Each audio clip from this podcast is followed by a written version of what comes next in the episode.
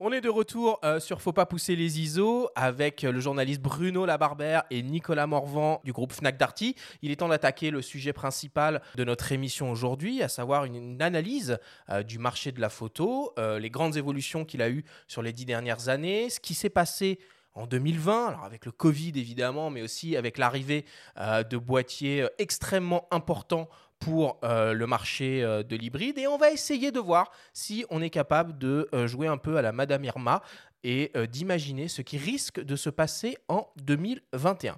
Alors, pour commencer, je vais m'adresser à toi, Bruno. Tu viens euh, de publier donc dans le magazine euh, Le Monde de la Photo, qui est en kiosque, une grande analyse, un portrait du marché de la photo sur les dix dernières années. Alors, est-ce que tu peux nous en faire une petite synthèse et nous expliquer quelles ont été les grandes étapes qui ont bouleversé radicalement le marché de la photo sur les dix dernières années? Alors effectivement, c'est dans le numéro 133 et je suis content parce que c'est un petit peu mon dada de, de feuilleter les données CIPA. On, rappelle ce que c'est les données CIPA rapidement Alors la CIPA, c'est euh, l'association des constructeurs euh, de l'industrie de la photographie et de l'image, majoritairement composée d'industriels euh, japonais.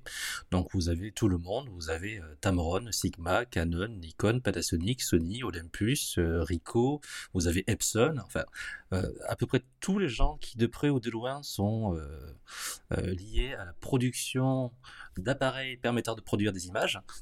Et tous les ans, cette association, depuis euh, une trentaine d'années, euh, publie euh, mensuellement les données de production et de livraison d'appareils photo par type, par pays, par région.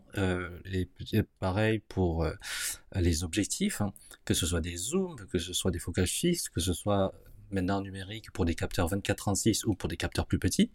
Et c'est assez indigeste parce que c'est des gros tableaux Excel avec beaucoup de chiffres, mais mis sous graphique, c'est assez intéressant. Mais si on regarde que les chiffres en termes de volume, euh, deux chiffres qui sont par là. Le record historique euh, pour le numérique, il a été atteint en 2010, donc ça tombe très bien. Euh, en 2010, on approchait les 125 millions d'appareils photo, tout type confondu, vendus à travers le monde. Et là, les chiffres sont tombés pour l'année 2020, euh, qui euh, est une année catastrophique en plus de la période catastrophique. Euh, donc j'étais un petit peu pessimiste dans mon, dans mon article, mais finalement, on arrive à 8,9 millions d'appareils photo vendus à travers le monde. Voilà, donc il y a énormément d'explications. la première que, que, que, vous entendrez souvent et qui est justifiée, c'est l'arrivée des smartphones.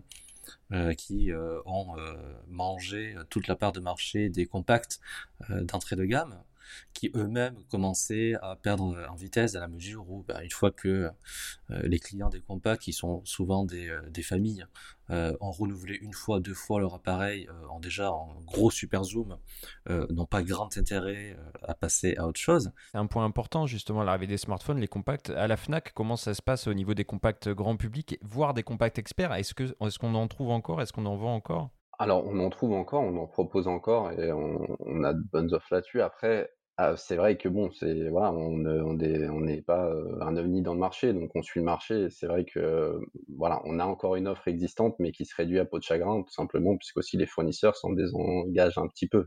Personnellement, moi, sur le côté Compact Expert, je pense que bon, le Compact Expert a encore un, avenir. Euh, peut-être, peut-être plus sur des capteurs un petit peu plus grands. Je prends l'exemple euh, de Fuji avec l'X100, la série X100 et euh, la sortie de l'X105, qui, qui, voilà, qui a, été, qui a été un succès et qui, qui permet peut-être aujourd'hui d'avoir, de se rapprocher plus du point and shoot qu'on pouvait retrouver et un peu moins de l'esprit compact.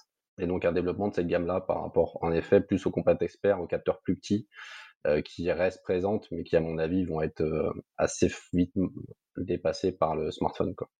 Alors moi, j'aimerais qu'on revienne un peu, euh, Bruno, sur les grandes étapes qui ont, qui ont opéré la mutation du marché de la photo sur les dix dernières années. Ah, donc, tu nous as parlé de l'arrivée des smartphones, qui a signé l'arrêt de mort des compacts, on va dire, grand public. Est-ce qu'il y a eu d'autres choses? Ah, il y a eu d'autres choses. En vrai, la décennie, on peut considérer qu'elle a commencé un petit peu avant 2010. Elle a commencé, bah, comme tout le monde, avec la crise économique de 2008. Euh, donc il y a eu un premier ralentissement euh, logique dans les ventes. Donc ça, à la limite, c'était explicable d'un point de vue économique.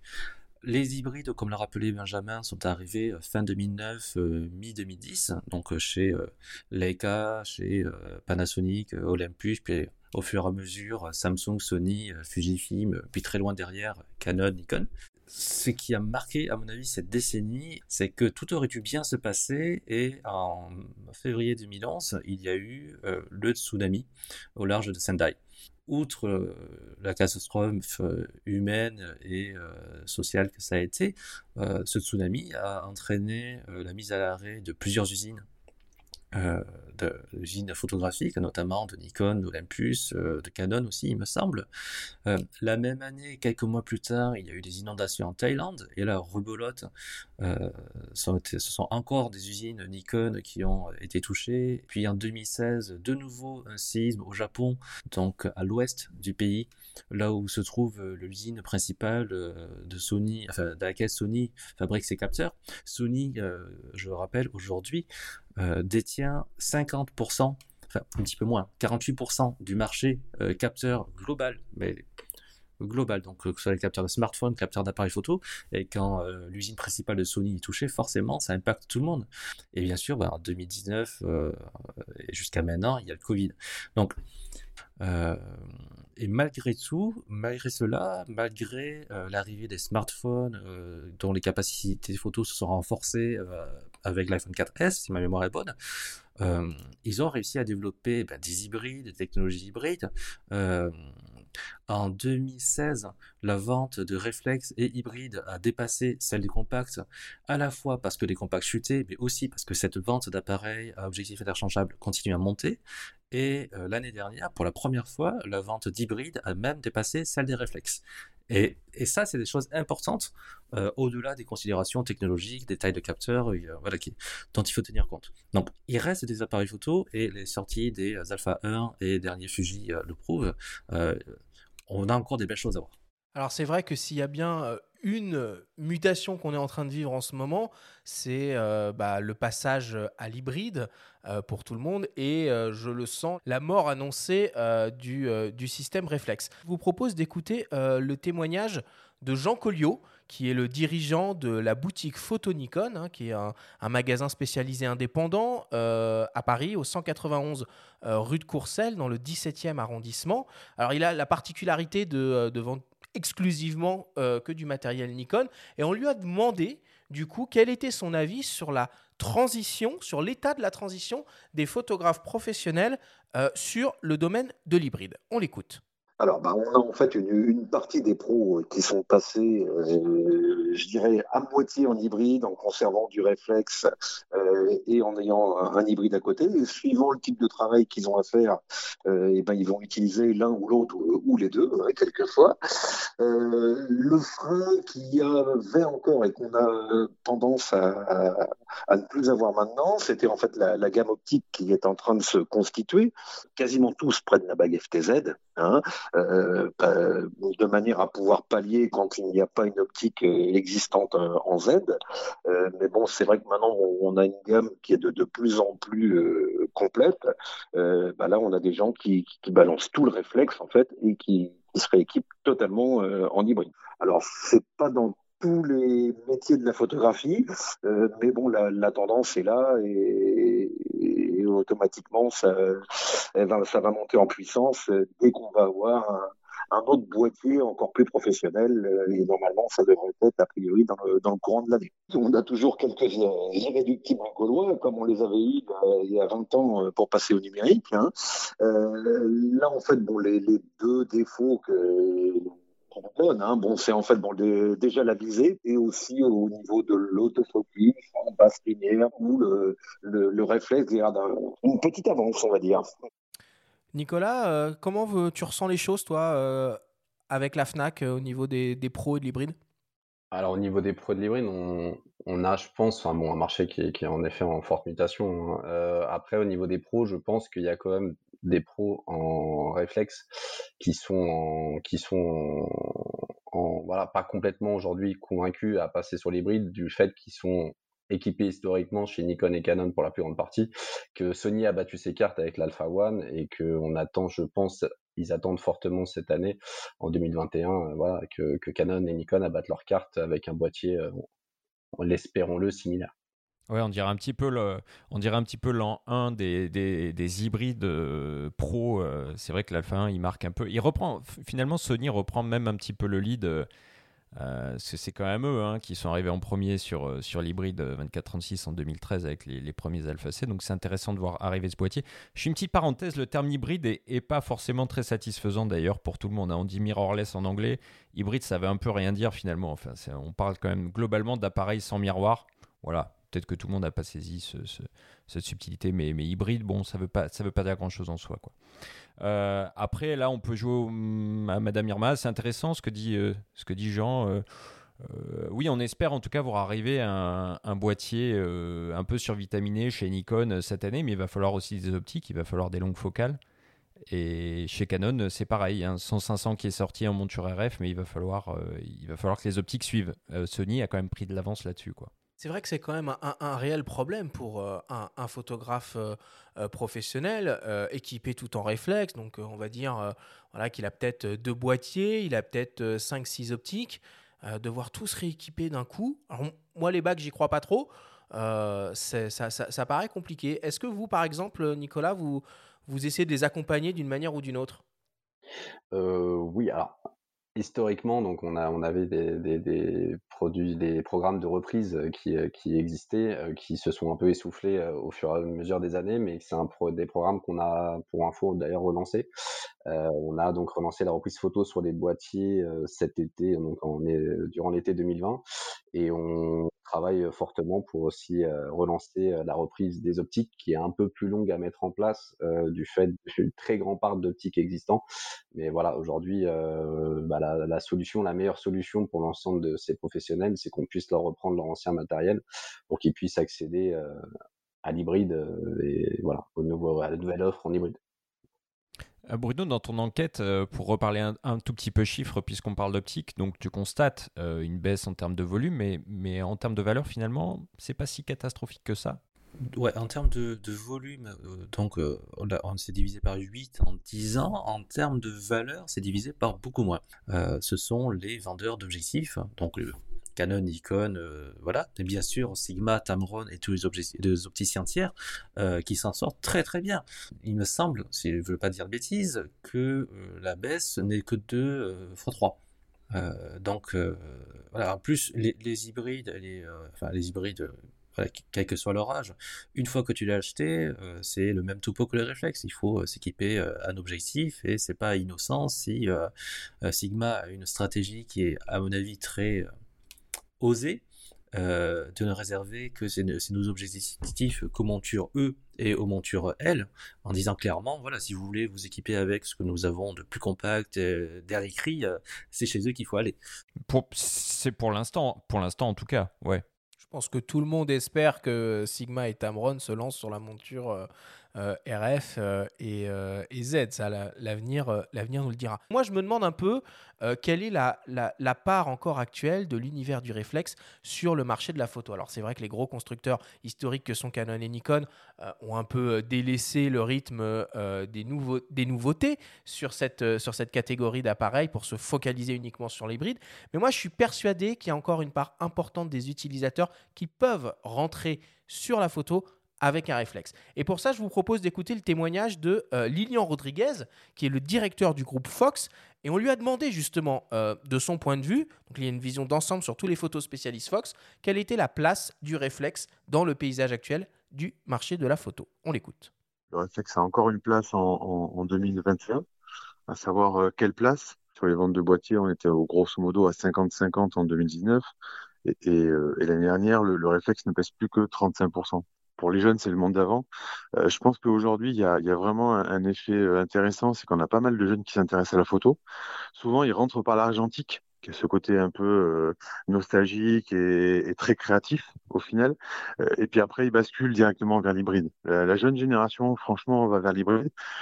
Ce qui nous, on avait encore des primo-accédants qui, qui restaient sur le réflexe parce que euh, il y avait, y avait des offres et puis il y avait des offres à moins de 400, 500 euros avec des objectifs interchangeables. Donc c'était séduisant, mais, mais plus ces offres vont disparaître et plus les primo-accédants iront directement sur, sur un hybride. Et, et je pense que le premier prix euh, demain d'un appareil photo hybride à, à optique interchangeable ça sera plus proche de 600-700 euros en kit hein, avec un, un, objectif. La France, on est un marché traditionnel en photo. Hein. Les, les, gens ont du mal quand même à basculer. On, on, bascule moins vite que les autres pays européens. Et je pense qu'il y a pas mal de gens qui se sont achetés euh, bah, ce 5D Mark IV notamment, qui était un peu le, le, dernier réflexe avant le passage à l'hybride, quoi. Et le marché s'est maintenu et se maintient aussi euh, par rapport à tous les gens qui ont des parcs d'optique, qui, qui ont encore euh, peur de, qui n'ont pas envie de basculer sur euh, sur l'hybride. Voilà, c'est encore euh, ces gens qui ont un parc optique important qui, qui font qu'on a encore des parts de marché en, en, réflexe sur des produits euh, amateurs plus qu'entrée de gamme. Hein. on va dire experts, plutôt experts. Donc voilà, je pense qu'en 2021, il y aura encore une place pour le réflexe, mais qu'au fur et à mesure, euh, et la demande et l'offre, surtout hein, les industriels, euh, va s'amenuiser. Et, je pense qu'à un horizon à 2-3 ans, euh, euh, déjà il y a plus que trois marques, hein, mais à un horizon à 2-3 ans, ça disparaîtra quoi. Nicolas, toi, c'est quoi tes pronostics de la disparition des réflexes dans les rayons, dans les rayons de la Fnac? Alors, mon pronostic a été fortement revu en 2020 aussi à cause des, du confinement, c'est-à-dire que je pense que ça a un peu accéléré et fait un peu péricliter le réflexe un peu plus vite que prévu, euh, dû tout simplement à la production qui s'est fortement concentrée sur l'hybride. Euh, donc, euh, donc voilà. Après, sur, je pense que, que l'analyse est bonne. Je pense qu'on en aura pour 2-3 ans au maximum. Ça t'inspire quoi, Bruno, la sortie du K3 3 Pentax est en vie, c'est chouette. Bah ouais. voilà. Hein, après, euh, alors pour le coup, euh, pour le coup, ce que j'aime bien chez Pentax, c'est que ce sont les rares à n'avoir jamais mégoté du côté de la qualité des viseurs. Et si les réflexes sont de qualité, ben c'est le, leur viseur optique. C'est toujours des viseurs 100% qui sont très jolis, et des boîtiers tropicalisés. Euh, et à mon avis, c'est ce genre de réflexe qui va survivre. Parce que le problème que l'on rencontre chez Canon et Nikon, est corrige-moi Nicolas si je me trompe, mais j'ai l'impression que souvent les boîtiers d'entrée de gamme et de moyenne de gamme réflexes chez les deux euh, ont des choses au rabais. Ils ont des viseurs moins sympas, ils ont des fonctions moins sympas. Euh, et euh, alors c'est facile à vendre parce que kit réflexe, tu peux en avoir pour 450-500 euros. Mais ça, crée de la déception d'avoir un boîtier entre guillemets à l'allure professionnelle qui finalement n'est pas beaucoup plus efficace et agréable à utiliser qu'un qu et même qu'un petit hybride. Donc, à mon sens, c'est surtout ces boîtiers-là qui vont disparaître. Euh, les réflexes de euh, bah, mauvaise qualité. Est-ce que justement l'arrivée de viseurs électroniques euh, dernière génération, là, notamment les plus de 9 millions de pixels sur les Sony A1 ou Alpha 7S3, sont pas ceux qui vont vraiment tuer finalement les réflexes? Bah, si tu prends euh, Lumix S5 par exemple, qui veut être en hybride 24-36 euh, moins cher, entre guillemets, euh, la première chose qu'ils ont sacrifié, c'est le viseur. Voilà. Donc, ouais, c'est super d'avoir des viseurs de 9 millions de pixels, mais mettez-les sur des boîtiers qui font moins de 5000 euros. Et de préférence moins de 1500 euros. Et c'est ça qui va bloquer. Voilà, c'est, ça existe hein ça existe. Et c'est comme les compacts euh, capteurs en pouce dont on parlait tout à l'heure. Ça existe. Maintenant, mettez-les sur des boîtiers plus accessibles. Et à la limite, virez des fonctions vidéo euh, parce que euh, les gens qui veulent juste faire de la photo, la 4K 120p 422 10 bits interne, je pense qu'ils s'en moquent. On va essayer de, de, de, se projeter un petit peu plus loin. Alors, je sais pas, 5, 10 ans peut-être. selon vous, à quoi va ressembler l'appareil photo ou l'appareil photo vidéo euh, du futur. Euh, Bruno, euh, je sais qu'il y, a pas mal de technologies qui ont déjà été annoncées, pour certaines depuis plusieurs années, qu'on ne voit toujours pas apparaître. Est-ce que ça va venir Un capteur courbe, un capteur organique, un obturateur global? Est-ce que ça arrive ça Ou ça reste, ça reste à l'état de prototype? Alors, capteur courbe, ça va finir par arriver, mais sur des smartphones parce que pour que la technologie soit rentable, il faut euh, des niveaux, enfin des, volumes de production euh, de plusieurs millions de pièces hein, euh, que l'industrie de la photo n'est pas capable d'assumer. Euh, ça c'est une première chose. Et la deuxième chose, c'est que capture courbe, ça marche très bien sur une focale fixe qu'on ne déplace pas. Euh, dès qu'on veut mettre en zoom et tout ça, c'est, ça devient compliqué et ça, ça rend euh, la solution technique plus euh, coûteuse que ce qu'elle est censée remplacer. Les capteurs organiques, j'ai bon espoir qu'ils finissent par arriver d'ici 2-3 ans. Qu'est-ce qu'on entend par capteur organique Explique-nous un petit peu, c'est peut-être... Alors, les capteurs organiques, ce ne sont pas des capteurs avec des petites bêtes à l'intérieur qui bougent. Euh, c'est juste que les capteurs actuels, oh, ouais, c'est pas bio. Enfin, en tout cas, c'est pas biodégradable.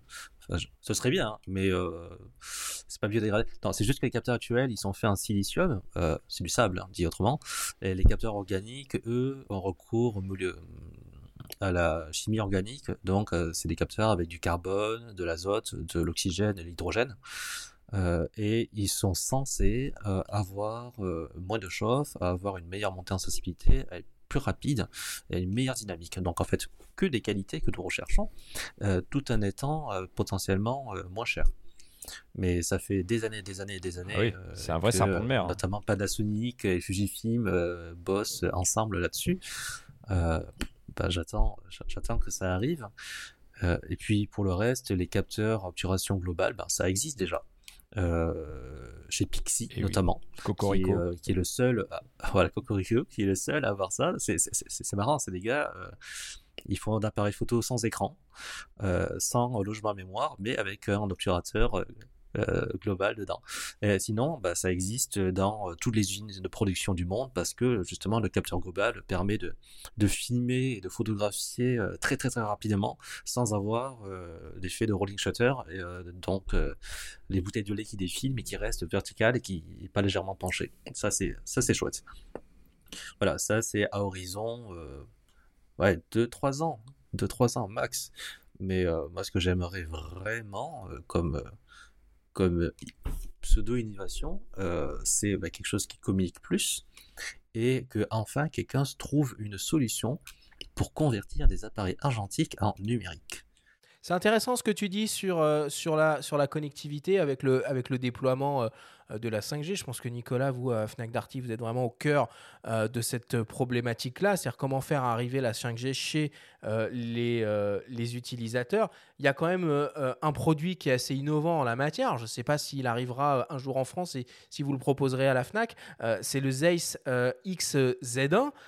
qui est un appareil un peu, un peu hors norme, un compact 24-36, focal fixe, mais qui embarque Lightroom et qui dispose du coup d'une magnifique connectivité. On voit Sony là qui a sorti le, Xperia Pro parallèlement euh, au Sony A1, qui est finalement euh, un, smartphone qui fait office de, routeur euh, sans fil ultra puissant pour, pour du broadcast. C'est quoi ton sentiment, toi, Nicolas, sur photographie et, et 5G bah, mon sentiment, s'il est, enfin, si on doit, si on doit se projeter, dans tous les cas, je pense que l'ensemble de la technologie, on va dire nomade smartphone, doit, en fait, va obligatoirement s'allier à tout ce qu'on peut avoir sur les boîtiers, pour nous permettre, voilà, d'avoir plus de communication, d'avoir aujourd'hui pour les professionnels et c'est ce que aujourd'hui met en avant Sony sur l'Alpha One avec avec l'Xperia Pro, c'est la possibilité de transférer ces photos pour les professionnels au bord du terrain par exemple directement à leur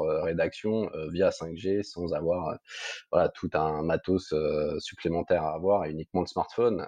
Il y a ça déjà sur la partie communication et la deuxième partie c'est toute la partie qu'ils appellent entre guillemets IA qui est, voilà mais toute la partie de développement sur les smartphones qu'on a en termes de photos, qui, qui doit en fait, à mon avis, voilà, s'allier aussi à, tous ces boîtiers pour permettre en fait aujourd'hui d'allier autant tous les avantages qu'on a sur l'interchangeable, l'utilisation des optiques, à, à, la technologie photo smartphone pour permettre voilà, d'avoir des, des, technologies de plus en plus, on va dire, faciles et, et pratiques à utiliser.